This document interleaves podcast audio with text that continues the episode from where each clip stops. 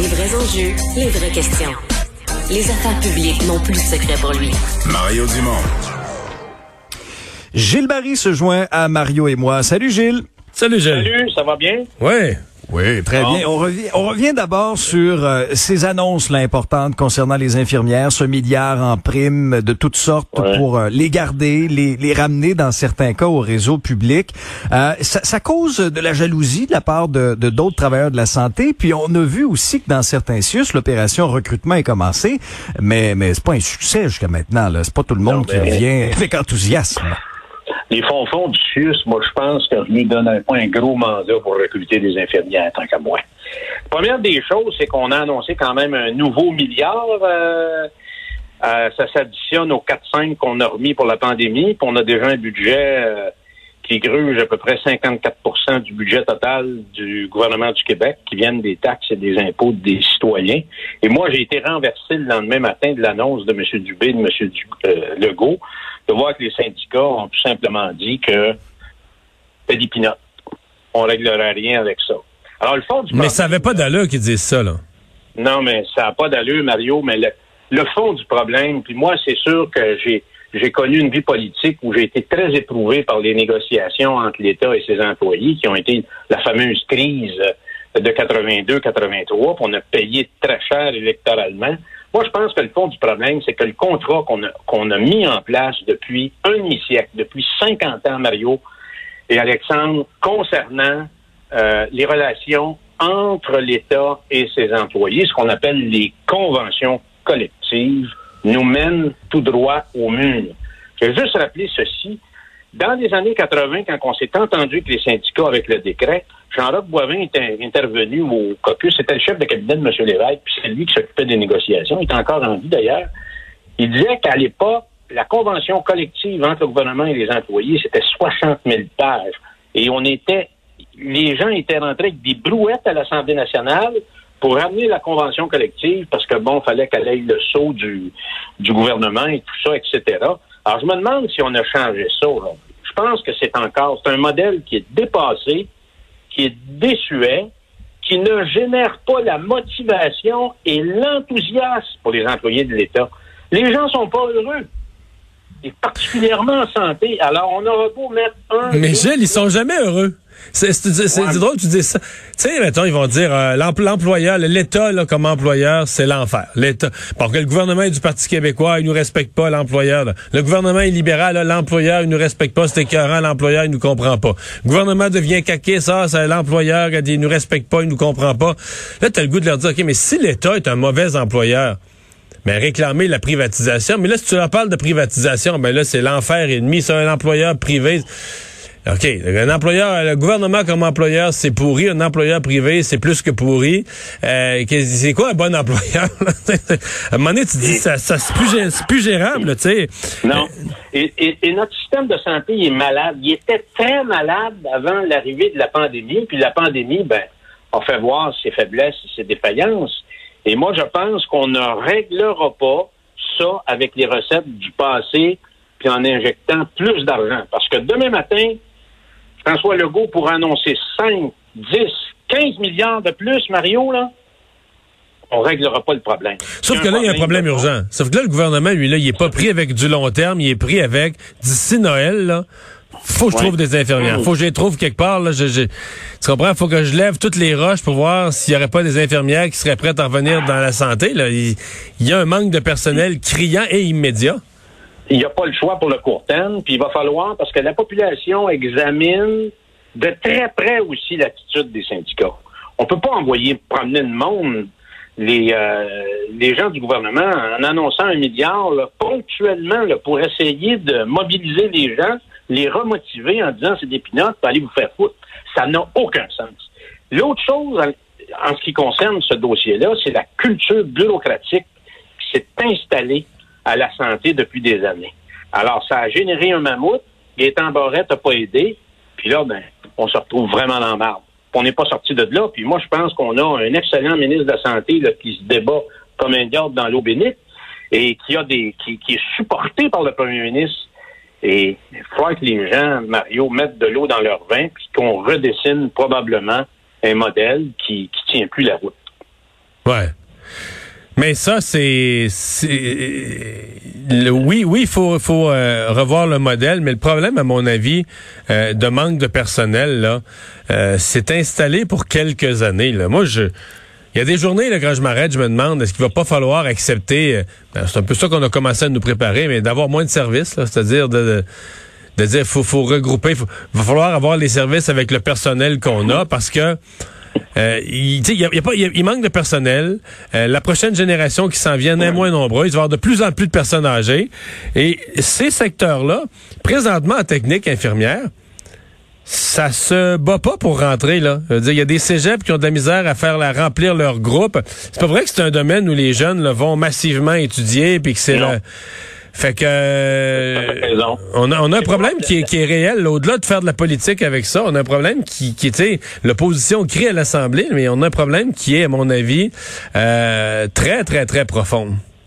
Mario, la première chose qu'on doit avoir quand on se lève le matin, c'est d'être motivé par avoir de l'enthousiasme pour aller au travail. Si t'es pas heureux, là, ça fait quoi?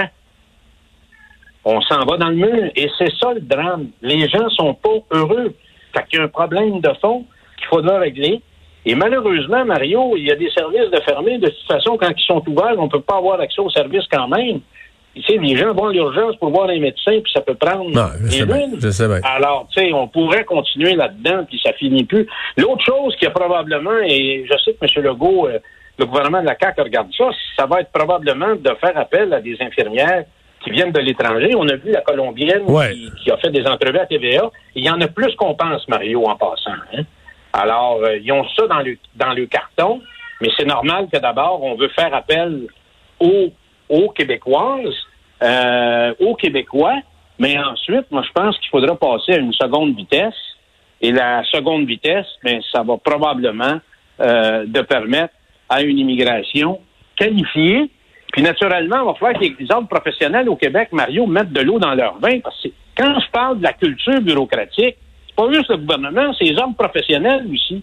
C'est figé puis c'est verrouillé de partout. Hmm. Alors, il n'y a pas de flexibilité pour être en mesure de trouver des solutions qui pourraient générer justement de l'enthousiasme et un peu plus de bonheur pour les gens qui travaillent dans le système de santé. C'est pas simple comme question. Oui, oui. sur euh, sur la scène internationale, puis on a vécu ça, ça s'est passé devant nos yeux. Là, et à vitesse grand V à part ça, c'est-à-dire que Meng Wanzhou est retourné euh, en Chine et, et, coup de théâtre. En tout cas, ça s'est fait plus vite que plusieurs experts pensaient. Euh, la Chine nous a renvoyé les deux Michael, si bien que les deux appareils se sont pratiquement croisés dans le ciel. J'étais en direct à la télévision samedi matin pour pour, pour mm. décrire ça. Comment comment le Canada et la Chine vont se sortir de tout ça concernant leurs relations. Puis maintenant, il n'y a, plus, plus d'ambiguïté. C'était des prisonniers politiques. Oui. Moi, je vais faire un peu une mise en contexte. D'abord, moi, je condamne un peu la naïveté puis la mollesse des pays, euh, euh, des démocraties occidentales face à la Chine. Alors, on vient de sortir d'une campagne fédérale qui était plus une campagne, probablement la campagne la plus insignifiante que j'ai vue sur le plan politique et vide de contenu de toute ma vie de citoyen, qui a été plus une campagne provinciale et qui a complètement évité les vrais sujets fédéraux. C'est tellement vrai. Hein? Ben, mais Mario, les, questions d'affaires étrangères, c'est quand même un pays du G7 puis du G20. Quel pour débattre sur nos relations notre voisin le plus important, les États-Unis, plus avec la Chine. Nos relations commerciales et politiques, ça n'a jamais été évoqué dans la campagne fédérale. Ça, comment ça se fait? On est en pleine pandémie. L'origine du COVID vient de la Chine. Tout le monde s'attaque pour essayer de faire une enquête. Qu'a fait le Canada? C'est tabou. Pékin barre la route à tout le monde. Et là, on voit apparaître ici et là, des, spécialistes et des scientifiques qui disent de plus en plus. Alors, mais, Gilles, Gilles, tu sais qu'il y a un chef politique Aaron O'Toole, qui dans ses six premiers mois, quand il est devenu chef, là, parlait de ça tout le temps. La fermeté avec la Chine, puis se tenir debout devant la Chine, puis que le Canada s'unisse avec ses alliés versus la Chine. Il parlait à telle enseigne que quelque part, il faudrait retrouver les dates. en mars-avril dernier, je me souviens, je l'avais invité à LCN pour parler de la Chine, spécifiquement, parce que moi, j'avais remarqué que dans ses discours, il y avait il y avait un discours nouveau et unique là-dessus. Pense pas qu'il aurait marqué des points. S'il avait, s'il avait dit en campagne, il avait fait un 48 heures sur la Chine, puis challenger Justin Trudeau, puis c'est quoi ta politique, puis moi avec la Chine, je vais me tenir debout, puis donner des exemples, des sujets, économie, politique. mais il y a des bouts, on se demande, est-ce que Erin O'Toole avait une stratégie de campagne pour, pour se démarquer de Justin Trudeau, montrer ses points de force? C'est comme si quand il est arrivé en campagne, les points qui, qui, où il avait été bon, à mon avis, dans les mois. Mais il a eu peur de parler de ça. Moi, je vois ça de même, il a eu peur de parler de ça. exactement. Et le, le, le, ça a été évacué du débat et c'est très, très malheureux. Et moi, je voudrais donner, Mario, des exemples très concrets. C'est très grave ce qui se passe avec la Chine au niveau de la planète. Alors, les Chinois avancent le pion petit à petit, sans faire de bruit, partout sur la planète. Puis je vais te donner un exemple. Ça fait 20 ans que je travaille au Chili. Quand j'ai commencé avec Hydro-Québec, il n'y a pas de Chinois. Aujourd'hui, les Chinois contrôlent une bonne partie de la production énergétique du Chili. Ah oui? On ont acheté Brookfield, qui nous avait acheté, nous, Hydro-Québec. Donc, ils sont en production, puis ils sont en monopole du transport d'énergie au Chili. Ils contrôlent une bonne partie des mines au Chili et au Pérou. Il contrôle une bonne partie des infrastructures stratégiques en domaine de transport aérien et portuaire, ainsi que les chemins de fer. Et nous autres, on n'est pas mieux au Canada, Mario, parce que je vais juste prendre la présence des Chinois ici, sans tambour ni trompette. Les projets de lithium qu'il y avait en Abitibi, c'est eux qui étaient actionnaires de ça. Et c'est des compagnies étatiques chinoises contrôlées par le Parti communiste chinois des mines dans le nord. Qui gère le lithium en Abitibi? Ben, ils ont fait faillite. Là, on est en, le, gouvernement du Québec est en train de reprendre ça, Mario. Euh, c'est la même chose dans le secteur des mines. Ils sont actionnaires de plusieurs mines au Canada. Rappelle-toi de la révolte qu'il y a eu, la mobilisation des agriculteurs du Témiscamingue à l'époque du Parti québécois, parce que les Chinois débarquaient là à tour de bras avec de l'argent, puis qui voulaient s'emparer des, terres agricoles. Ben puis là, François Gendron passé une loi c'est chez nous, ça. Et là, je te parlerai pas de l'OSK que tout le monde connaît à Amos, qui a été acheté par des Chinois, mais ils sont fait tasser parce qu'il y a eu tellement de pression. Été racheté par une entreprise privée. Alors, puis l'autre chose, on a appris l'année passée qu'il est en train de flirter avec des terrains pour essayer de rentrer dans le contrôle du port de Québec. Puis je te parlerai pas des discussions qu'ils ont eues avec les CRI pour faire un chemin de fer. Ça, c'est juste au Québec. Ils ont tellement d'argent, Mario, D'abord, Terre-Neuve, qui, a, quasiment fait faillite avec sa compagnie électrique puis son barrage, il pourrait arriver demain matin puis faire un chèque puis prendre le contrôle de tout ça. C'est quoi la position canadienne dans les secteurs stratégiques importants où il en va de la stabilité puis de la cohésion euh, canadienne au pays face à la Chine? Ça n'a aucun sens, Mario. Ça, c'est des vrais enjeux de société. Tu comprends? Et, on dit rien, on laisse aller ça. Moi, je le sais parce que je me suis intéressé à ça. Parce qu'en 20 ans, il y a plus de monde dans les avions qui viennent de la Chine. Je les vois de plus en plus dans les hôtels. Je les vois de plus en plus dans des forums.